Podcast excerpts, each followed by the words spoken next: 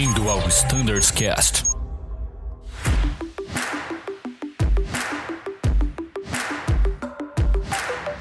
Buenas pessoal que nos escuta no Standards Cast, sejam bem-vindos a mais um episódio. Meu nome é Thiago Biesdorf, faço parte da equipe de Flight Standards e hoje a gente vai falar da nossa frota A330 e A350.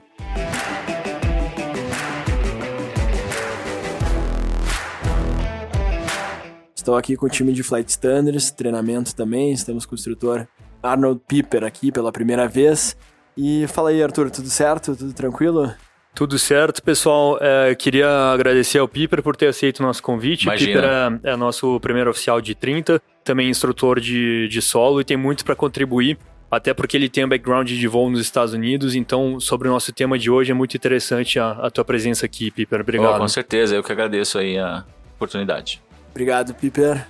Quer se apresentar? Bom, acho que é isso aí. ah, eu tô na Azul desde 2015, né? A segunda vez que eu trabalho na Azul. É, acabei de ir para a frota do 30 no final do ano passado e a gente tenta trazer as contribuições aí sempre que é possível, né? Maravilha. Passei pelo Embraer e pelo 20 também antes. Que beleza, Piper. Seja muito bem-vindo aí ao nosso Standards Cast. E Obrigado. hoje a gente vai falar de temas bem interessantes, que a gente tem novidade.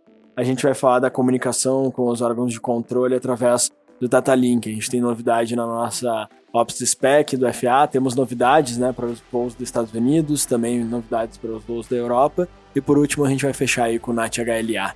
Então bora, pessoal. Vamos começar a falar do ATC Data Link, o que a gente tem de novidade nesse assunto, o que é bom a gente esclarecer aí para os nossos tripulantes. Vamos, vamos falar um pouquinho. É, lá em 2020, a gente iniciou a certificação do CPDLC para a frota 330, estendeu para a frota 50. Então todo mundo já está muito acostumado a fazer a comunicação tradicional, vamos chamar assim, que é a comunicação com as FIRs oceânicas, é, nos nossos voos para a Europa. Entretanto, depois de um tempo, a gente foi trabalhando e estendeu uma certificação de comunicação via Datalink, CPDLC, enfim, também para os Estados Unidos. Então, a partir desse momento, a gente tem autorização na nossa Ops Specs para fazer essa comunicação via CPDLC nas FIRs que a gente adentrar nos Estados Unidos, bem como lá no solo. É um pouquinho diferente do que a gente vê nas operações do, do Brasil ou até mesmo na operação na Europa, é, mas de qualquer maneira, a comunicação CPDLC sempre veio para facilitar, funciona muito bem e a gente vai cobrir aqui um pouco mais sobre essas diferenças. É, Piper, quer fazer um apanhado geral então sobre um pouco da diferença da comunicação oceânica, vamos dizer, mais do, do que a gente está acostumado em relação à comunicação continental e um pouco mais ali nos Estados Unidos? Claro, com certeza. Bom, o CPDLC como tecnologia ele já tem bastante tempo, né? eh, na- nas rotas oceânicas e nas rotas que eles chamam de remotas, por exemplo, norte do Canadá, essas coisas assim, já vinha sendo usado há bastante tempo. E ele pode fazer uso de dois eh, tipos de infraestrutura. Uma é a infraestrutura satelital, ah, que a gente tem, por exemplo, o provedor, nosso provedor é a, é a Inmarsat, né? E também ele pode fazer uso do VDL modo 2, que é a infraestrutura que a gente usa no ACARS, por exemplo, já usamos aqui no Brasil na frota Embraer e na frota TR há bastante tempo, né, para pegar é, clearance, é, ATIS, é, ventos é, em altitude, essas coisas. O CPDLC pode fazer uso dessa infraestrutura também.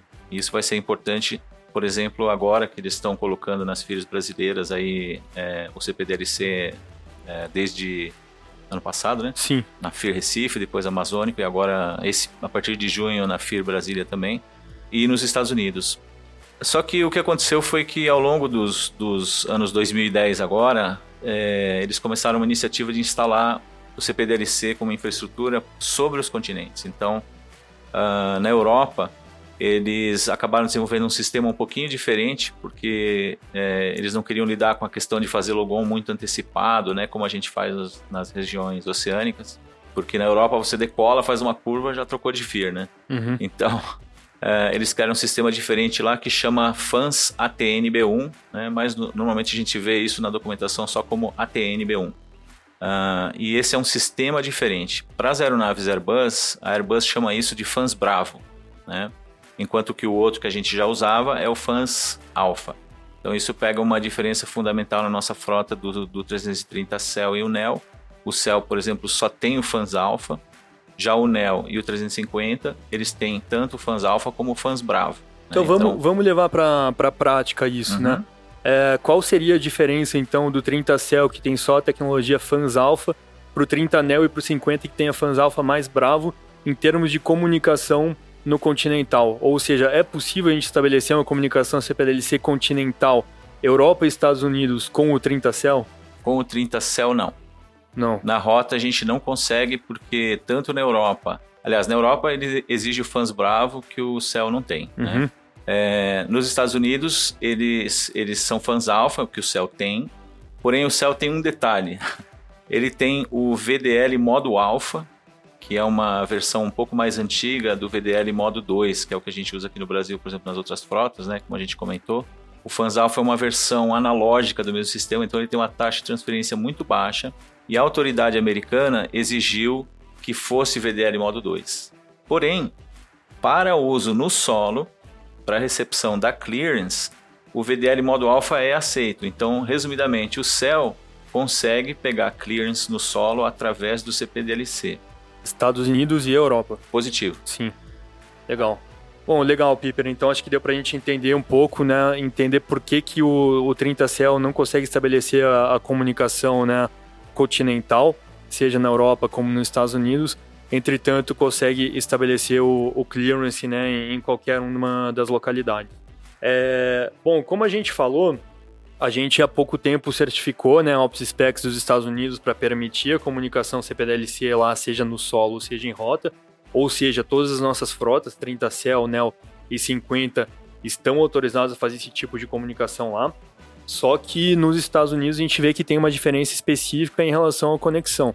Vou pegar um exemplo aqui do Brasil mesmo, né? Aqui no Brasil a gente estabelece uma comunicação no solo é, para pegar o ATC Clearance é, sem precisar digitar uma, um código de FIR né, para estabelecer a conexão.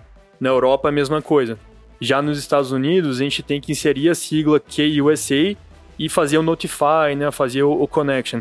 Explica pra gente um pouco, então, o que, que é essa sigla KUSA, o que, que ela representa e, e por que, que a gente tem que fazer essa conexão? Perfeito, ótima pergunta.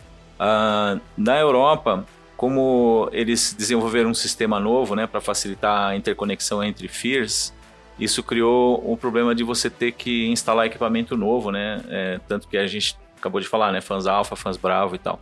Nos Estados Unidos, eles decidiram fazer uma coisa diferente. Eles criaram uma. Eles transformaram todas as FIRs deles, no que se refere a CPDLC, em uma única FIR virtual, digamos assim, né? Que é a FIR KUSA, que é USA. Ou seja, a gente decolando tanto de uma FIR, por exemplo, de um aeroporto que esteja na FIR Miami, como daqui a pouco de um aeroporto que esteja na FIR Cleveland, todos os aviões vão digitar KUSA para estabelecer aí. uma conexão. Exatamente. Mesmo que você decore lá de, sei lá, Seattle, Sim. vai ser KUSA também. E aí os americanos criaram uma sistemática um pouco diferente de, de clearance através do CPDLC. Então, uh, isso significa que a gente, ao chegar na aeronave, a gente deve mandar um notify lá, né, uma, um pedido de conexão, digamos assim, para essa FIR, KUSA, e é, inicialmente a gente só vai ver lá que a FIR foi notificada, né? Mesmo no céu também ele vai, vai ser possível fazer essa parte. Aí, 30 minutos antes da hora de calços fora, o controlador vai olhar na tela dele e vai ver que a gente deu o notify. Se a gente deu o notify, ele vai preferir mandar para a gente a clearance pelo CPDLC, porque a gente tem que dar o acknowledge, né? A gente tem que aceitar. Sim. Ou seja, a gente não tem nenhum mecanismo ali para clicar e selecionar é, ATC Clearance Request. A gente simplesmente Não, estabelece o logon, faz a conexão e ela vai chegar automaticamente, automaticamente. na aeronave. Se a aeronave deu notify antes, ele vai mandar para o CPDLC. Se a aeronave não deu notify, é, ele vai mandar daí pelo PDC. Esse é o nosso backup, né? É legal, é uma... interessante. Então a gente já vê aí uma primeira diferença, né? A gente apenas conecta e espera o plano chegar, não precisa fazer a, a solicitação. É, agora, tu vinha falando do PDC, né? E é uma coisa interessante da gente é, cobrir. Por quê? É, até pouco tempo atrás, de fato, a gente só trabalhava com o PDC.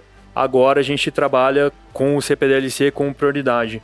Explica pra gente como o plano de voo tem que estar configurado para que isso aconteça, né? Para que ao invés de chegar o, o PDC, chegue de fato o, ah, o Data Link. Ótima pergunta. O, no plano de voo existe no campo 18 um parâmetro chamado DAT barra, né? Que se refere a data link. E esse parâmetro ele tem que informar qual a ordem de prioridade e que tipo de fãs que a gente tem, né? Então agora nos nossos planos de voo, isso está colocado, por exemplo, no caso do NEL, está colocado lá um fãs eco. O eco aí é para dizer que a gente pode conectar em rota, tá? Então tá lá um fãs eco, dois PDC. Então a minha prioridade inicial é o fãs, ou seja, é o CPDLC, né, para receber a clearance e o backup é o PDC. Então, se a aeronave não notificou, uh, o controlador vai mandar pelo PDC, pela via, vamos dizer, que a gente usava até então, né? Uhum. E a desvantagem disso é que o PDC é um tiro que o controlador dá no escuro. Sim. Porque a única forma que ele tem de saber que a gente recebeu a clearance é na hora que a gente coloca lá no transponder, né? Uhum. Senão ele não sabe. E claro, ou se a gente tiver em dúvida, ou se a gente não recebeu, a gente vai chamar ele na fonia, né? Sim. Já pelo CPDLC é preferível porque existe aquela interação que a aeronave faz com a gente, né? A, acende a luzinha lá no, no, no Blair Shield, isso, uhum. ETC Message, aí você tem que dar o Acknowledge, né? Sim. Essa é a vantagem de a gente receber por ali. Também o controlador, porque ele pode daí mandar uma clearance emendada, se for o caso, né? Por exemplo, mudou a cabeceira, vai mudar a CID, tudo isso ele pode mandar de Sim, novo, ao né? longo, durante o táxi, enfim, isso. logo após a autorização. Isso é, é interessante, né? Uhum. É, agora, se a gente for colocar também essa questão de, de pós-recebimento de autorização, é, decolamos, né? A comunicação vai continuar normal no ah. 30 anel e no 50. É, no KUSA, né? A gente não precisa restabelecer conexão, Perfeito, vai continuar aí. todo o tempo conectado. Né? Exatamente. Né? Com a diferença que nos Estados Unidos, eles vão usar o CPDLC para tudo aquilo que não for time critical. Uhum a partir de 10 mil pés até o nível de cruzeiro, né? Sim. Eles usam, acho que de 10 mil pés até o nível 600 lá. Sim. É, então, significa o seguinte, você vai decolar, quando a gente aceita a clearance, já vai aparecer lá o KUSA como ativo, uhum. né? Só que ele não, ele não vai ser utilizado até 10 mil pés na subida. Ao passar 10 mil pés, nós vamos ver a situação onde o controlador vai nos passar, por exemplo, uma, uma curva, um, um vetor para desviar de tráfego, né? e dois segundos depois vai vir uma mensagem pelo CPLC, chame agora o controle na frequência tal. É interessante né? que é mais uma diferença em relação ao Brasil que funciona a partir do 250, né? Isso, exatamente. Então é... E na Europa a partir do 285. Exato. Que é, que é o requisito mínimo né, do, do das aeronaves pós 2000, fabricadas pós 2018, né? Isso Para terem a comunicação CPLC. Correto. Interessante, Piper. É, em relação ao 30 Cell, né, que que não vai ter essa capacidade de continuar a comunicação ao longo do voo, ele vai se desconectar sozinho. Ele vai se certo? desconectar. Depois do, do, voo, sem que a gente precise fazer ação alguma, é, né? Ele simplesmente vai, nada, é. Ele vai, vai desconectar cair. sozinho. O logoff automático. Né? Uhum. Né? Legal. Tem um outro detalhe que acho que vale a pena a gente comentar, que é o seguinte: as FIRs uh, oceânicas que ficam ali naquela região das Bahamas, né? Entre, na realidade, entre a Flórida e San Juan, uhum. é, ou, ou, melhor, é, San Juan ali, a região de Porto Rico, né? uh, essas FIRs, embora elas sejam oceânicas de fato, né? Do ponto de vista da infraestrutura americana, elas são consideradas continentais, porque elas, elas têm alcance de VHF em, todo, em toda a FIR. Sim. Então, o que acontece? A gente acaba estando limitado ao VDL modo 2. É, trocando em miúdos, né, para ficar mais fácil de entender. No céu, como eu não tenho VDL modo 2, se eu tentar conectar numa dessas FIRs, ele vai dar erro. Sim. E aí a gente fica naquela dúvida, ué, mas essa FIR é oceânica, né? O céu tem o, o, o equipamento para conectar no CPDLC oceânico.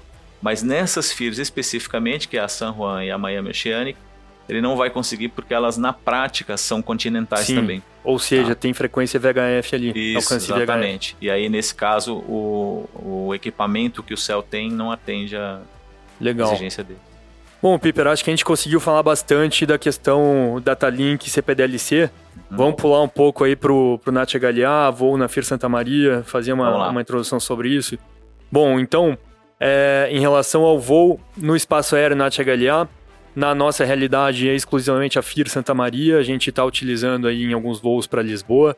É, até então a gente tem a certificação na EO apenas para o A330, o, nesse momento a gente está com a certificação da 350 em curso lá na ANAC, mas também requer é, pontos de atenção, né? Mostra pontos de atenção que a gente tem que cobrir para poder entrar nesse, nesse espaço aéreo, né? Ele também tem algumas diferenças. É, eu vou começar falando um pouco sobre autorização para entrar nessa FIR. É, diferente de qualquer outro, outra FIR que a gente voa, todo espaço aéreo NAT-HLA, que é o North Atlantic uh, High Level Airspace, ele requer uma Oceanic Clearance para que a gente possa adentrar. Então, em relação ao FIR Santa Maria, a gente tem um tempo mínimo antecipado de 40 minutos para fazer essa conexão. Como é a autorização para a gente entrar na FIR Santa Maria? Diferentemente do CPDLC, a gente vai pedir ela via ACARS, de fato, né? Então a gente não estabelece a comunicação, por exemplo, pegando o exemplo do 30, clicando lá no MCDU em ETCCOM. A gente vai em MCDU menu, vai nas partes de ATSU e solicita o Oceanic Clearance para lá. É, uma coisa que que a FIR Santa Maria sempre nos pede é o Max Uplink Delay em relação às comunicações. Pode falar um pouquinho para a gente, claro. Piper, sobre o que é o Max Uplink Delay, por favor? Pois não, o CPDLC é oceânico, que é essa infraestrutura, vamos dizer assim, mais antiga, né, que já está estabelecida há mais tempo, principalmente quando ela utiliza a infraestrutura satelital, ela tem muito problema de delay, né, que eles chamam de technical delay, né? Sim. É o tempo que todo equipamento leva para transmitir a informação. Eu tenho um roteador dentro do avião, eu tenho satélite, aí eu tenho servidores que recebem o negócio, né, até chegar na tela do cara.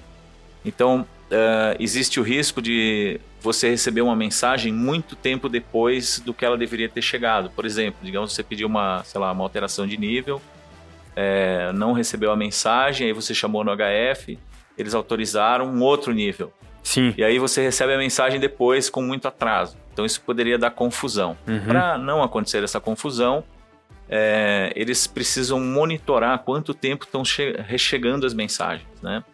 Então, cada dia eles podem pedir para a gente inserir um parâmetro diferente, tá? Isso é uma pergunta bacana porque às vezes o pessoal pergunta, mas por que, que eles não, por que, que já não colocam o número certo lá, né? Sim. Sei lá, 300, por exemplo, que geralmente eles pedem. É, o que mais pede é 300. Por que, né? que não põe já o 300? É porque na FIR deles, esse é o número que eles estão usando naquele dia. Pode ser que no dia, num outro dia eles peçam para você colocar um outro número, tá? Então isso é uma Sim. coisa que é determinada pelo monitoramento que eles fazem lá da performance da rede, tá? Legal.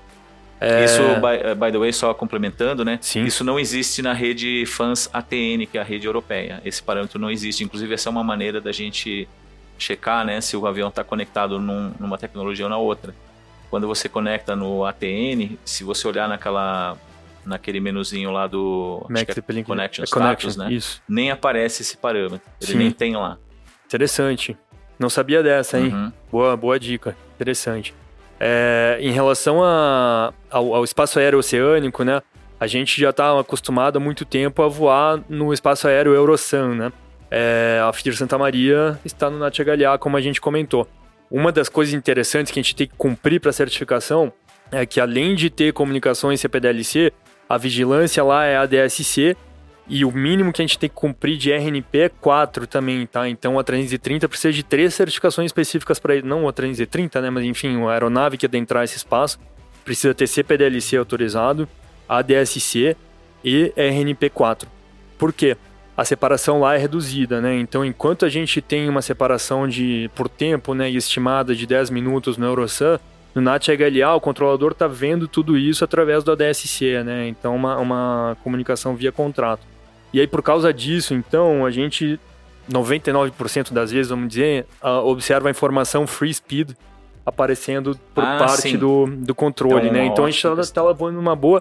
Chega a mensagem azul 8753, por exemplo, Resume, é, resume normal, normal speed. speed. É, por que disso, então, né, Piper? Se tu puder explicar um pouquinho mais não, pra gente. Esse Resume Normal Speed é porque eles, eles adotaram no NAT-HLA todo, né, não só na FIR Santa Maria, eles adotaram essa postura de que eles reconhecem a nossa necessidade de economizar combustível, então, uhum. então, quando eles puderem liberar a velocidade, eles vão liberar. Aí eles mandam essa mensagem, né, Resume Normal Speed. Então, significa o seguinte, eu não preciso mais me ater ao Mach Number Technique. Exato. Né? Essa é a diferença. Mas aí tem um detalhe. Se a gente for variar o número de Mach mais do que 0.1, por exemplo, a gente colocou lá 0.82, né? Sim. Se aí eu voltar para Cost Index 0, ou sei lá, enfim, o nosso Cost Index Sim. lá da, da, navegação, e ele for variar para 0.83 ou 0.81, eu não preciso nem falar nada para o controlador, né? Uhum. Eu só dei o acknowledge lá da mensagem, né, do resumo normal speed, é, e, e, posso voltar para o Cost Index e, e, tudo mais. Agora, se eu notar que ele for variar o MAC mais do que ponto 1, Aí eu preciso só Vamos mandar para a gente ele. tá voando a ponto 82, botou Costinix, foi pra ponto 84, Isso. tem que Aí eu tenho que informar para ele, a ó, nova azul tal, tal, velocidade. tal, vai manter velocidade e tal. Legal. É, isso se chama então Operations Without an Assigned é, Fixed Speed, ou Exatamente. WFS, né? Então, que é a, o, o padrão que eles adotam lá, né? É, então, em termos práticos, né? O Mac Number Technique, de certa forma, acaba quando a gente entra na, na FIR Santa Maria, né? 99% das vezes, vamos dizer. O- Quando recebe a mensagem. é. Isso. Diferentemente quando a gente tá no Eurosun, né? Que sempre a gente vai precisar utilizar o Mac Isso. Number Technique no- nos pontos inseridos no plano de voo. É, agora, outra coisa interessante, diferente da FIR Santa Maria, é o slop, né? Uhum. Assim como na Eurosun, que é padrão, na FIR Santa Maria também é um padrão, só que enquanto no Eurosun a gente voa centerline ou uma milha para direita ou duas milhas para direita, na FIR Santa Maria é em décimos de milha. Isso, né? posso Então, usar décimos de de milha, correto. 0.1, 0.2, enfim, até o, o, o 2 à direita, né? Isso é, é interessante também. É, se quiser eu ia- complementar, eu ia Piper, claro. acrescentar uma coisa só, que é a questão do nível de voo também. Sim, É, a gente sim. não, não imaginava que fosse tão restritivo, né? Mas a gente até recebeu um pedido de orientação deles, é, que a gente deve chegar na, na FIR Muito bem deles lembrado. já no nível é, Autorizado. autorizado. Então, a gente saiu de Lisboa, por exemplo, solicitou 360, a gente tem que chegar lá no, no ponto de entrada, acho que é Lutac, né? É. Já no 360, tá? isso. Não, não podemos entrar na FIR ah, subindo. Outro ponto que a gente tem que destacar aqui também é em relação a que acontece dentro da FIR Santa Maria, a gente vai ter uma random route autorizada. Random route por quê? Porque por vezes a gente vai voar é, coordenadas ao invés de um waypoint, como por exemplo o Lutac, né? É, como o controle espera ler isso, né? Como a- o controlador da FIR Santa Maria espera visualizar isso? Lembrando, a gente vai estar voando lá com a DSC, eles estão lendo o que a gente inseriu no FMS. É, a gente, por exemplo, pode sobrevoar o- a coordenada November 25 e o ISC 028. Como eu vou inserir isso no meu FMS? Exatamente como está descrito no Navigation Log do, do FP. Vou dar esse exemplo aqui, 2528 November. Significa o quê? Coordenada norte 25 e o ISC 028. É exatamente isso que a gente tem que inserir no FMS e é isso que o controlador vai ler. É por esse motivo também que o- os waypoints do ETOPS a gente tem que colocar em fixinfo, né? Para que o controlador não, não fique em dúvida lá e leia um, um, um pseudo waypoint, né? É, que a gente criou tá ali para nossa referência, exatamente. Então lá no plano de voo vai estar escrito assim 2528 November, né? No navigation log do FP, né? Eu quero dizer. É esse ponto que a gente tem que inserir e ele tá já no database do FMS já gravado, tá? Isso o, o pessoal tem que mentalizar também antes disso. Leste, uma outra coisa que, que acho que vale a pena a gente comentar, que é o seguinte, es- você falou um pouquinho da questão do ADSC, né, e da gente poder fazer slop, e isso me lembrou que a gente tem a questão dos desvios e contingência. Sim, Uma coisa que a gente está acostumado a fazer no Brasil de uma forma bastante, digamos, informal, né, ah, quero desvio à direita, pro tal. É, nos espaços oceânicos, a gente sempre se refere à distância lateral da rota, uhum. porque a maior parte desses espaços aéreos a gente vai estar seguindo um corredor. Não é bem o nosso caso na FIR Santa Maria, né? Porque a gente está pegando um cantinho dela ali. sim, Ali não é um corredor. Mas de qualquer maneira, eles aplicam a mesma metodologia de controle da nossa rota. Por que, que isso é relevante? Se eu pedir uma- um desvio à direita, por exemplo, por causa de meteorologia, eu vou informar lá 40 milhas à direita, por exemplo, desvio, né? Ah, eu preciso levar em consideração que a minha navegação pode ficar defasada se eu for fazer um desvio durante muito tempo, né? sim. Eu posso estar com o waypoint lá para trás e eu começo a destruir todos os meus estimados. Uhum. Então os controladores ficam confusos. Então é importante a gente fazer a ciclagem do plano de voo lá, né? Muito bem lembrado. Ou até fique- voar o offset, né? O, uso, o recurso offset, offset, se vai sequenciar offset, o, o ponto, né? Perfeito, aí sim. aham. Sim, Então isso é uma coisa Bem- importante bem gente lembrado. lembrar. legal. E outra coisa também do slop, né, só para assim fechar, é que se a gente for fazer o slop na, na FIR Santa Maria, a gente deve começá-lo logo que a gente entre e terminá-lo antes de sair, antes do último waypoint. Isso é o Legal. que está na regra deles, vamos dizer. Sim, né? interessante. Bom, é, então, pessoal, acho que a gente conseguiu cobrir o, o conteúdo mais denso, né, em relação ao, às comunicações CPDLC, né, bem como ao voo na FIR Santa Maria. É, o que eu também quero informar aqui e destacar é que a gente teve alteração tanto no MRI como no Airport Briefing. Tudo isso que, que a gente falou aqui está coberto com muito mais detalhes nessas duas publicações. E como novidade, a gente está introduzindo um novo Additional Procedure para a frota 30 Cell, NEL e A350 para o voo dentro da FIR Santa Maria. Mesmo que o A350 ainda não esteja a, autorizado né, a, a, voar lá, é, a gente está na certificação, então por causa disso já entrou no, nesse QRH também. Então, o, o, o, Additional Procedure serve como um guia desde quando a gente assume o, o voo, desde do, do Preliminary Cockpit Preparation, até o momento que a gente livre a FIR Santa Maria. Relembrando de tudo isso que a gente comentou aqui, de como inserir um waypoint, de colocar o Max Uplink Delay, uma coisa que a gente até nem comentou aqui, mas tem que fazer o seu call check a partir do momento que a gente entrar ah, na, na FIR, né? Então isso, isso também vai estar sendo lembrado por nós lá. É, não é um voo complicado, é claro, mas é um voo que, que tem muito mais pontos de atenção é. em relação a, ao que a gente faz né, nas outras FIRs. Essa questão do cell call check, inclusive, ela acaba sendo meio traiçoeira, porque a gente vai estar entrando na FIR ali perto de Lisboa, por exemplo, né, quando for na, na volta de Lisboa, uh, e a gente vai estar falando com eles pelo CPDLC, Sim. pelo VHF, então a gente não vai ter essa, é, essa, digamos, essa vontade de testar o HF, né? Sim. Mas na verdade está na regra lá do NAT-HLA isso. que é necessário checar assim que der a entrada. É isso aí. Então mesmo a gente estando com VHF, tem que perguntar para eles, ó, oh, confirma a Seu frequência que você quer que a gente teste o cell call. Porque se a gente não fizer, eles vão acabar tentando falar com a gente mais tarde, às vezes já não está mais no alcance, né? Aí viram Sim uma confusão E, e, e, geralmente não vai ser de por parte deles, né? Vai ser da nossa parte a, uhum. o, o, request call check. Isso. Tá legal, pessoal. Então, Piper, gostaria de te agradecer muito por ter aceito o convite, por ter contribuído tanto aí com, com o teu conhecimento. Bom, eu que agradeço mais uma vez, um prazer. Até a próxima. Com certeza. Obrigado.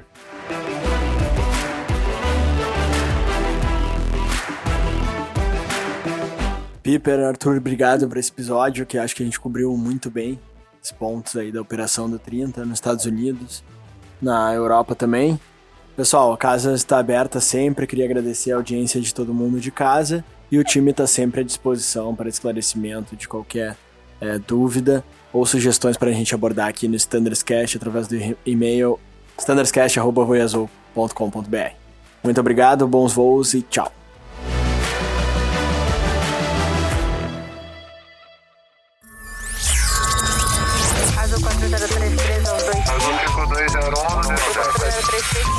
Você ouviu ao Standards Cast.